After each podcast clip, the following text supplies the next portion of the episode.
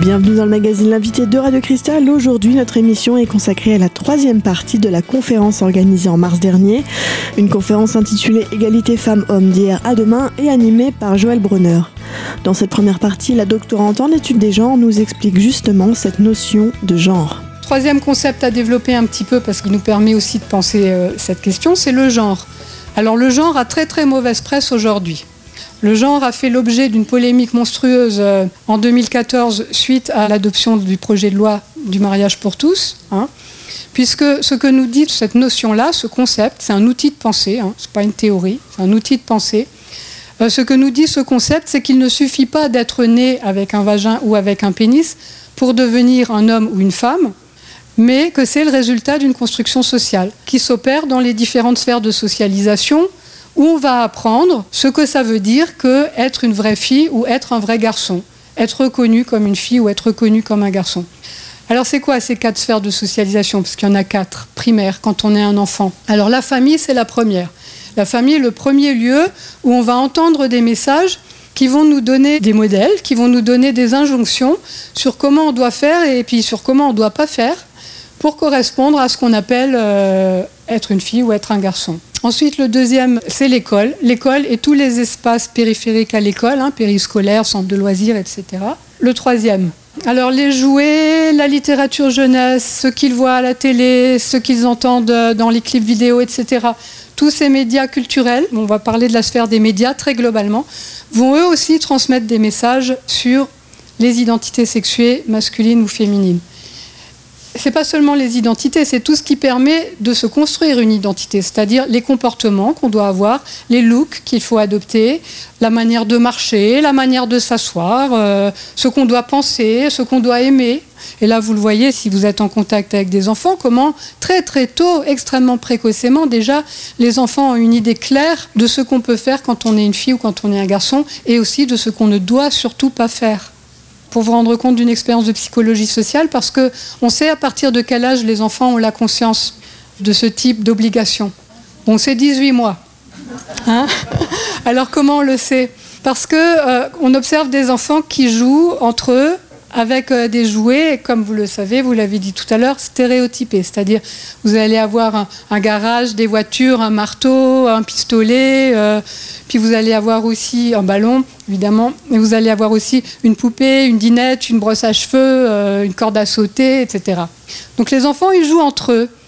Quand ils jouent entre eux, ils sont observés par une glace sans teint. Donc quand ils jouent entre eux tout seuls, juste les enfants, on remarque rien, c'est-à-dire euh, il y a des comptages qui sont faits, vous voyez, on compte à chaque fois quel enfant a pris quel jouet, on fait des statistiques et tout. Bon, quand ils jouent juste entre eux, rien ne se passe. Ils jouent à tout, les garçons comme les filles. Et à partir du moment où un adulte rentre dans la pièce, quel que soit cet adulte, que ce soit un homme ou une femme, mais il suffit qu'un adulte rentre dans la pièce pour que les garçons choisissent les jouets stéréotypés masculins et que les filles choisissent les jouets stéréotypés féminins. Et donc on a pu observer que c'est à partir de 18 mois que ça se passe. Avant 18 mois, ça ne se passe pas encore. Et donc ça se passe à partir de 18 mois parce qu'à cet âge-là, les psychologues disent que les enfants ont acquis ce qu'on appelle la théorie de l'esprit, c'est-à-dire ils sont capables de se projeter dans la tête de l'autre. À 18 mois, un enfant, il sait déjà deviner, percevoir quelles sont les attentes de l'autre pour lui. Donc, si les enfants, ils sont avec un adulte, à 18 mois, ça veut dire qu'ils ont déjà eu suffisamment d'interactions pour savoir que les adultes ne vont pas favoriser, ne vont pas encourager, si je suis une fille, d'aller jouer avec le marteau et si je suis un garçon, d'aller saisir la poupée. Vous pouvez trouver ça incroyable, mais le mécanisme qui permet euh, aussi d'expliquer ça, c'est le complexe de Pygmalion, c'est-à-dire on va renouveler, on va répéter des comportements qui vont faire plaisir à l'autre. Parce que quand on est un enfant de 18 mois tout vulnérable, hein, qui a besoin des adultes pour survivre, eh bien on va chercher par tous les moyens à obtenir l'amour de l'autre, à obtenir son approbation et sa reconnaissance. Et donc si cet adulte, quand je prends une poupée, il me dit euh, Oh, elle est mignonne ta poupée, comment elle s'appelle? Elle est gentille, on va lui changer la couche, tout ça eh ben, je vais euh, régulièrement euh, aller chercher la poupée parce que ça permet d'avoir une interaction gratifiante avec l'adulte. Mais si je suis un petit garçon et que je prends la poupée et que l'adulte ne fait pas la même chose, alors au pire l'adulte il va me dire euh, prends pas ça, c'est pas pour toi, ça c'est pour ta sœur ou hein, ça c'est au pire. Mais dans la plupart des cas, ce qui fait l'adulte, c'est qu'il fait rien. Il dit rien, ni dans un sens ni dans l'autre. Il, ignore tout simplement le comportement. Et si le comportement est ignoré, il n'y a pas ce qu'on appelle du renforcement positif. Et l'enfant, il va l'abandonner, ce comportement. Donc les petits garçons qui auraient spontanément tout autant envie de jouer avec les poupées que les filles parce que, voilà, parce qu'ils voient autour d'eux des, des, adultes avec des enfants, des bébés, tout ça, ils voient des trucs à la télé, tout ça, enfin ils ont des modèles. Donc ils ont envie aussi de faire comme les grands. Mais si à chaque fois qu'ils vont faire ce geste-là de prendre une poupée, eh ben ça génère rien chez ceux qui s'occupent d'eux, ben ils vont laisser tomber, tout simplement. Évidemment, si à chaque fois qu'ils prennent un ballon, on leur dit oh, tu vas être un super footballeur, euh, regarde comment il fait papa et tatata, bah oui, bien sûr qu'évidemment, ils vont aimer euh, jouer au foot et le ballon. Donc ça, c'est ces mécanismes de renforcement positif et renforcement négatif. Renforcement négatif, ça veut dire je fais rien ou bien euh, je punis et je sanctionne. Et là, vous pouvez être sûr qu'il y a certains comportements qui sont vite abandonnés. Le genre, c'est comme ça qu'il se construit. Bah, qu'est-ce qui fait que magiquement, à 12 ans ou à 14 ans, euh, les garçons vont vous dire, quand vous leur demandez ce qu'ils veulent faire comme métier, footballeur Et puis les filles, elles vont vous dire euh, maîtresse. C'est quoi la magie qui fait ça? Bah, C'est ce que je suis en train de dire. On a, nous, adultes, une responsabilité énorme, mais énorme, colossale dans l'éducation. Que ce soit dans la production des médias, des supports culturels, ou que ce soit dans les relations directes euh, des liens éducatifs avec les enfants. Et oui, nous avons donc un rôle majeur dans l'éducation des enfants et leur épanouissement. Dans la prochaine partie de cette émission, Joël Brunner développe cette idée en prenant l'exemple des vêtements pour enfants. A tout de suite sur Radio Cristal.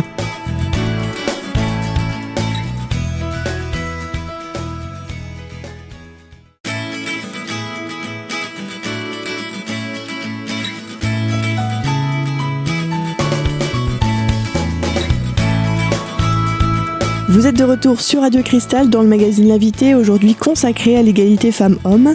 Dans cette seconde partie d'émission, Joël Brunner, doctorante en études des genres, évoque la répartition des genres et des sexes dès l'enfance. Ça, c'est un body petit bateau. Vous savez, le body, ce vêtement qu'on met au bébé, donc un body petit bateau de 3 mois, sur lequel vous avez écrit euh, en bleu, évidemment, courageux, fort, fier, robuste, vaillant, rusé, habile, déterminé, espiègle, cool. Voilà le programme pour les garçons. Et pour les filles, vous avez jolie, têtue, rigolote, douce, gourmande, coquette, amoureuse, mignonne, belle. Alors là, ça vous donne déjà une idée de la différence de destin qui est proposée aux uns comme aux autres. Parce que là, ce sont vraiment des caractéristiques comportementales hein, qui sont décrites, radicalement différentes. Donc ce principe de la ségrégation que j'évoquais tout à l'heure, eh ben, il est en place là déjà à trois mois, puisqu'on va considérer que les petites filles et les petits garçons ne vont pas grandir dans les mêmes univers, dans les mêmes univers représentationnels, dans les mêmes univers sociaux. Alors ça va se poursuivre évidemment euh, avec tous ces effets de socialisation qui sont produits par les jouets. Ici, vous avez la première page de catalogue euh, de la section de la rubrique garçons, qui est un catalogue récent, hein, ce n'est pas un catalogue de 1954. Je vais vous le lire parce que vous ne le voyez pas mais vous avez les bons conseils pour devenir un héros. Et donc ce qui est dit, c'est qu'il n'y a pas besoin de super pouvoirs pour vivre des grandes aventures. Voitures, figurines ou autres engins spatiaux permettent toutes les péripéties et des heures sans ennui. Alors soyez bien attentifs au vocabulaire employé. Hein. Aventure, péripéties, euh, super pouvoir. Et on va faire euh, évidemment une comparaison avec ce qui est présenté pour les filles dans la première page de la section filles. Déjà, on peut se poser la question de savoir pourquoi il nous faut une section filles et une section garçons. Mais pour les filles, avant, on avait les bons conseils pour devenir un héros. Et là, on a les bons conseils pour voir la vie en rose. Première observation, on peut se demander, mais pourquoi donc faudrait-il voir la vie en rose quand on est une fille? Puis on va avoir la réponse avec le petit texte qui est en dessous. Les filles sont plus malines. Une poupée, quelques figurines, une dinette et la chambre s'anime. Il suffit parfois de peu pour bien s'amuser avec ses copines. Alors est-ce que vous saisissez? Là, quand on parle de valeurs hiérarchiques différentes, le potentiel qui est proposé aux garçons en termes d'aventure, d'exploration, de, pouvoir, on parle de pouvoir, hein et à contrario, pour les filles, bon, un tout tout petit monde, tout tout étriqué, avec pas grand-chose, hein mais bon, comme vous êtes plus maline, vous serez contente, hein, puisque voilà, vous allez être capable de faire avec ce tout petit rien du tout qu'on vous propose. Vous êtes plus rusé, vous. Les garçons, ils sont trop bêtes. Vous voyez, on a aussi souvent cet argumentaire. D'accord, ils sont trop bêtes, mais ils sont trop bêtes, mais ils ont le pouvoir. Et, vous, vous êtes beaucoup plus rusés, mais vous n'avez pas de pouvoir. Alors, deuxième arnaque. Je voulais attirer votre attention aussi sur le fait que cette petite fille qui est en photo, là, c'est une petite fille qui doit avoir 6 ans ou 7 ans. Et elle a en main cet ouvrage de Laurence Pernou qui s'appelle J'éduque mon enfant. Donc là aussi, je trouve ça d'une violence incroyable. On est en train de proposer aux enfants de jouer. Jouer, c'est jouer, c'est s'amuser, c'est avoir du plaisir, c'est s'éclater, c'est expérimenter des trucs, tout ça. Mais non, là, qu'est-ce qu'elle fait? On lui apprend à travailler. J'éduque mon enfant. Le message, c'est euh, à 6 ans, à 7 ans, ben voilà ce qu'on attend de toi dans le monde et dans la vie. Donc le genre, c'est ça, c'est-à-dire euh, les moyens de euh, coercition pour que les filles deviennent des filles et les garçons deviennent des garçons. Parce que derrière ça, il y a tout un système de violence, c'est-à-dire ceux qui transgressent, qui ne se reconnaissent pas dans ces modèles qui leur sont proposés, vont s'exposer. Ça sera variable. Peut-être que dans leur famille, ils auront le loisir de transgresser, ils vont être soutenus par euh, les adultes qui les encouragent. Mais euh, à l'école, certainement pas, parce qu'il y a une autre sphère de socialisation dont on n'a pas parlé encore, c'est celle des pères, P-A-I-R-S, hein, c'est-à-dire les enfants de la même classe d'âge, qui sont euh, en quelque sorte les premiers relais de la police du genre. C'est les enfants entre eux qui vont se passer des messages sur Ah non, non, non, tu dois pas prendre les feutres à paillettes parce que ça c'est un truc de gonzesse, c'est pas pour toi, toi tu es un garçon. Ou Mais non, les filles ça joue pas au cow-boy. Ce genre de message, c'est vraiment euh, diffusé à très très forte. Euh, dose entre les enfants. Et là aussi, quelle est la responsabilité des adultes à laisser faire à, ne pas réagir systématiquement à chaque fois que des choses comme ça sont, dites ou réalisées. Pour conclure sur le genre, encore une petite anecdote qui prouve que les enfants ont conscience du genre, alors même qu'ils n'ont pas conscience de la différence sexuelle.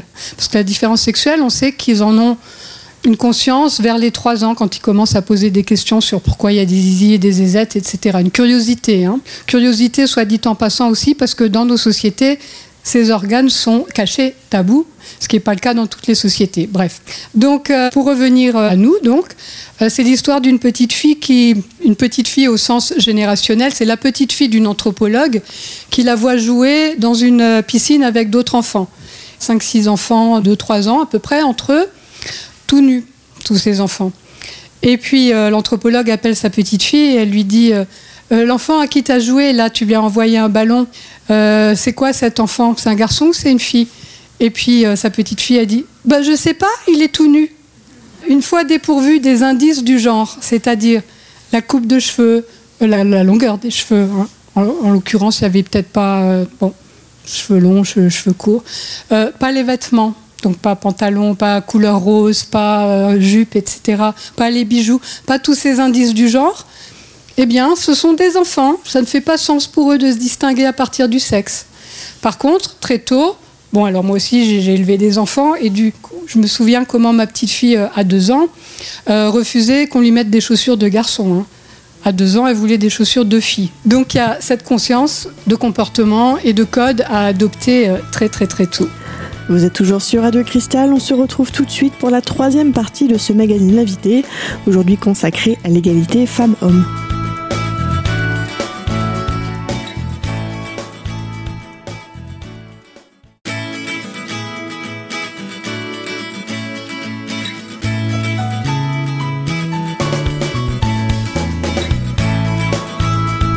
Vous êtes toujours sur Radio Cristal dans cette troisième partie d'émission consacrée à la conférence donnée le 10 mars dernier, une conférence intitulée L'égalité femmes-hommes d'hier à demain. Dans cette première partie, Joël Brunner répond aux questions du public et commence par une question que tout le monde se pose. Pourquoi le rose pour les filles et le bleu pour les garçons? La question du rose et du bleu, alors c'est un code social, vraiment, c'est symbolique. Si vous connaissez un peu l'histoire, à quoi était associé le bleu, la couleur bleue euh, dans nos sociétés? À la royauté. Et du coup, ça s'est transposé sur la figure féminine de Marie, de la Madone, qui était habillée en bleu. Donc le bleu était plutôt une caractéristique, en tout cas euh, associée à la noblesse et au féminin. Et le rouge, par contre, était une caractéristique associée aux hommes. Le rouge était la couleur qui associait à la force, au sang, à la colère. Et donc, euh, jusqu'à la Première Guerre mondiale, c'était organisé autour d'un partage symbolique euh, de couleurs bleu étant plutôt féminin et rouge plutôt masculin. Et au moment de la Première Guerre mondiale, pour euh, honorer les soldats qui partaient au front et qui étaient habillés en uniforme bleu horizon, eh bien, on a commencé à habiller les petits garçons en bleu, alors qu'auparavant, les enfants petits jusqu'à ce qu'ils soient en capacité de marcher, étaient tous habillés en blanc. On les habillait tous euh, de manière indistincte et en robe. C'est bien plus pratique pour euh, les couches quand on est en robe. Donc les bébés étaient tous en robe blanche, mais avec cet apport culturel, quoi. Pour honorer les soldats, on a habillé les petits garçons en bleu comme leurs pères, leurs oncles, leurs grands-pères qui étaient sur le front. Et du coup, il y a eu un basculement, effectivement, à ce moment-là, du bleu qui était avant connoté féminin à un, bleu connoté masculin. Et puis le rouge, enfin le rose plutôt, c'est le rouge atténué. Parce que si on habillait les garçons en bleu après, que ça devenait une couleur euh, masculine, ben, du coup les filles vont s'attribuer le rouge, mais le rouge qui est la colère, la force, etc., ça ne marche pas avec le féminin. Donc c'est du rouge édulcoré, c'est du rouge adouci qui devient le rose. Voilà, c'est l'explication fournie en tout cas par un anthropologue qui s'appelle Parmentier, qui a travaillé sur les couleurs, si ça vous intéresse. Donc ce qui est intéressant, c'est de voir comment ces codes varient d'un contexte à l'autre, d'un pays à l'autre, d'une époque à l'autre, et nous montre bien qu'il s'agit de construction, et que si ça a été construit, ça peut aussi être déconstruit. On peut le voir par exemple par rapport au rose, qui aujourd'hui est réinvesti par les hommes. Vous savez d'où ça vient? Que c'est devenu euh, une mode. Les jeunes, ils disent oui, t'es fashion quand t'es un homme et que tu t'habilles en rose.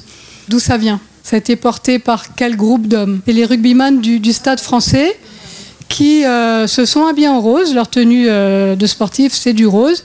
Et c'était en fait une stratégie de conquête du public féminin pour les managers du stade. C'était pour euh, faire venir les femmes au rugby. Bon, alors je ne sais pas si ça, ça a marché, mais ce qui a marché, c'est que des hommes se sont dit, si des rugbyman qui, a priori, ne laissent aucun soupçon quant à leur vraie virilité de vrais hommes masculins, peuvent mettre du rose sur eux, et eh ben nous, hommes ordinaires, on peut aussi. Vous voyez, ce basculement qui s'est opéré. Alors Disney, là il y a un effet, on va dire, de mondialisation des normes culturelles. Effectivement, on est un importateur à haute dose, hein, de ces exportateur plutôt de, ces normes, qui font qu'effectivement il y a une espèce de généralisation là des, des codes, et qu'il y a aujourd'hui un phénomène. Alors c'est particulièrement visible pour les jouets d'hypersexualisation de l'environnement des enfants. Ici en France, et ça me posait question quand j'entendais parler d'hypersexualisation des filles, ça me posait question parce que je me disais, mais les petites filles, elles se sexualisent pas toutes seules. On les cible, elles, on dit oui, les Lolitas, ceci, cela, et c'est elles qui deviennent les cibles de la remise en question. Or, je traverse l'Atlantique et là, on ne parle pas d'hypersexualisation des filles, on parle d'hypersexualisation de l'environnement. C'est-à-dire comment le monde que nous sommes, nous, hein, les adultes, nous, on construit euh, un environnement qui va diffuser certaines normes ou pas. Donc effectivement, il y a ce phénomène d'hypersexualisation de l'environnement pour des raisons marketing, puisque un objet, plus il est sexué, et moins vous pouvez le vendre aux deux. Par exemple, les vélos, c'est très frappant pour les vélos. Avant, il y avait des vélos, on les passait euh, d'un enfant à l'autre dans une famille. Ben, Aujourd'hui, vous pouvez courir pour passer le petit vélo rose avec euh, des paillettes, des calcomanies Barbie hein, au petit frère. Et idem, si vous voulez passer le vélo noir avec des flammes et des Power Rangers à la petite sœur, elle dira ben non, c'est pas un vélo de fille. Alors vous irez acheter un vélo de fille parce que toutes ses copines elles ont des vélos de fille. Voilà, donc ça marche comme ça. Alors, vous allez me dire, oui, mais c'est pas parce qu'on a fait euh, du vélo sur un vélo rose qu'on est condamné à devenir euh, secrétaire. Peut-être pas, mais ça y participe, puisque euh, ces systèmes de normes, ils se diffusent sur tous les objets sociaux, c'est-à-dire que cette non seulement division sexuée, mais aussi hiérarchisation de valeurs va se répercuter surtout, par exemple, l'alcool. Alors ça, c'est une expérience que tout le monde a dû faire aussi. Quand vous allez euh, chez des amis, euh, le type d'apéritif qu'on propose aux hommes et le type d'apéritif qu'on propose aux femmes. Alors les hommes, c'est du whisky, du gin, des trucs bien costauds là. Hein.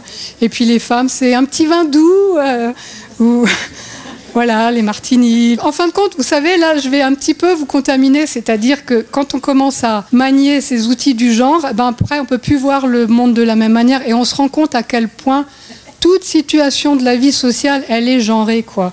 Elle est codée masculin ou elle est codée féminin.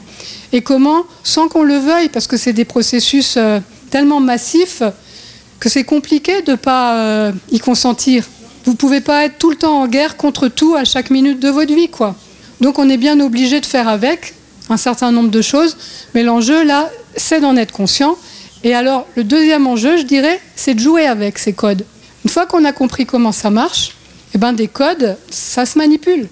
Donc on peut les transgresser, on peut se déplacer, on peut les subvertir. Euh, ça, ça amène tout un autre champ alors pour le coup de réflexion et d'exploration sur jusqu'où on peut aller pour questionner la différence sexuée et dire que c'est une différence construite. Par exemple, en Turquie, l'année dernière, le 8 mars, il y a eu un défilé d'hommes en jupe pour manifester leur solidarité avec les féministes qui étaient l'objet de persécutions euh, par le gouvernement Erdogan. C'était une manière de souscrire au fait que le genre est le résultat d'une construction. La solidarité des hommes, c'est de dire je m'associe aux femmes en mettant un code. Hein. Mais ça ne veut pas dire pour autant que je cesse d'être un être humain sexué mal. C'est juste je transgresse les codes.